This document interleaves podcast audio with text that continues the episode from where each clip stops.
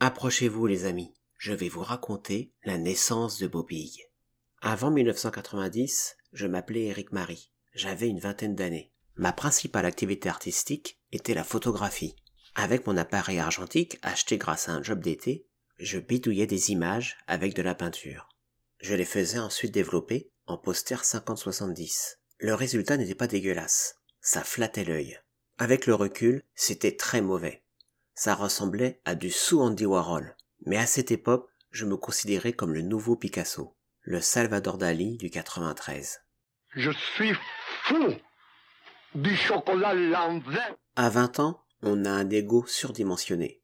Je continuais donc dans cette voie, pensant révolutionner l'art contemporain. C'est cela, oui. En octobre 90, après un échec en Doug d'histoire de l'art, je me suis retrouvé embarqué dans le service militaire. Direction l'Allemagne, dans la charmante ville de Landau, à une vingtaine de kilomètres de la frontière française. L'armée a été très formatrice pour moi.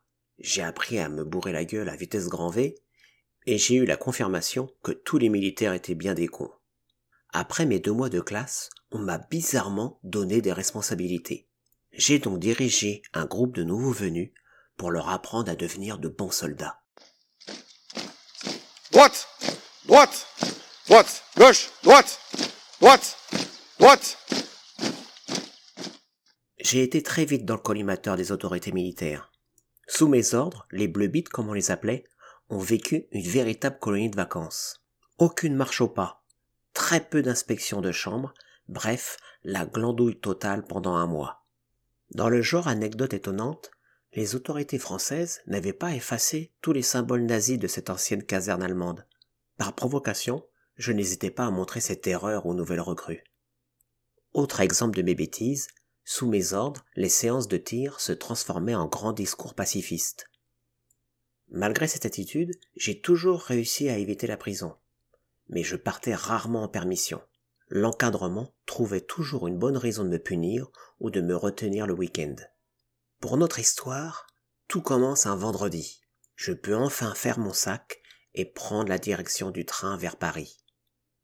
Au bout d'une heure de trajet, le train ralentit et s'arrête sans explication dans la gare de Neustadt-Bobig. Mon année d'apprentissage de l'allemand ne me sert strictement à rien. J'ignore quand nous allons repartir vers la capitale.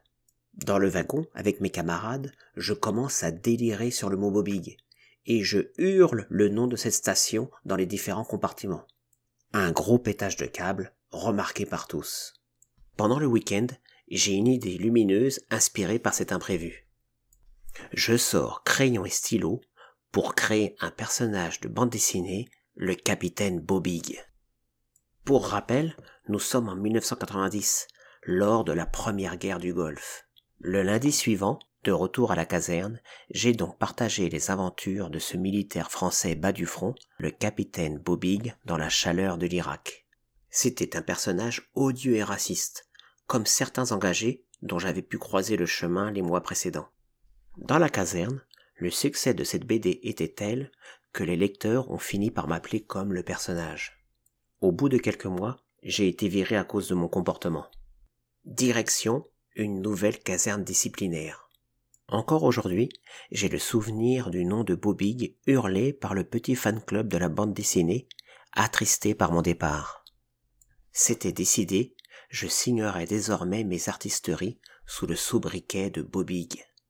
Voilà les amis, Maintenant vous savez pourquoi je m'appelle Bobig. Et cela fait plus de trente ans que je fais des bêtises avec ce surnom. Merci à tous d'avoir suivi ce premier podcast artisanal. À bientôt pour d'autres épisodes.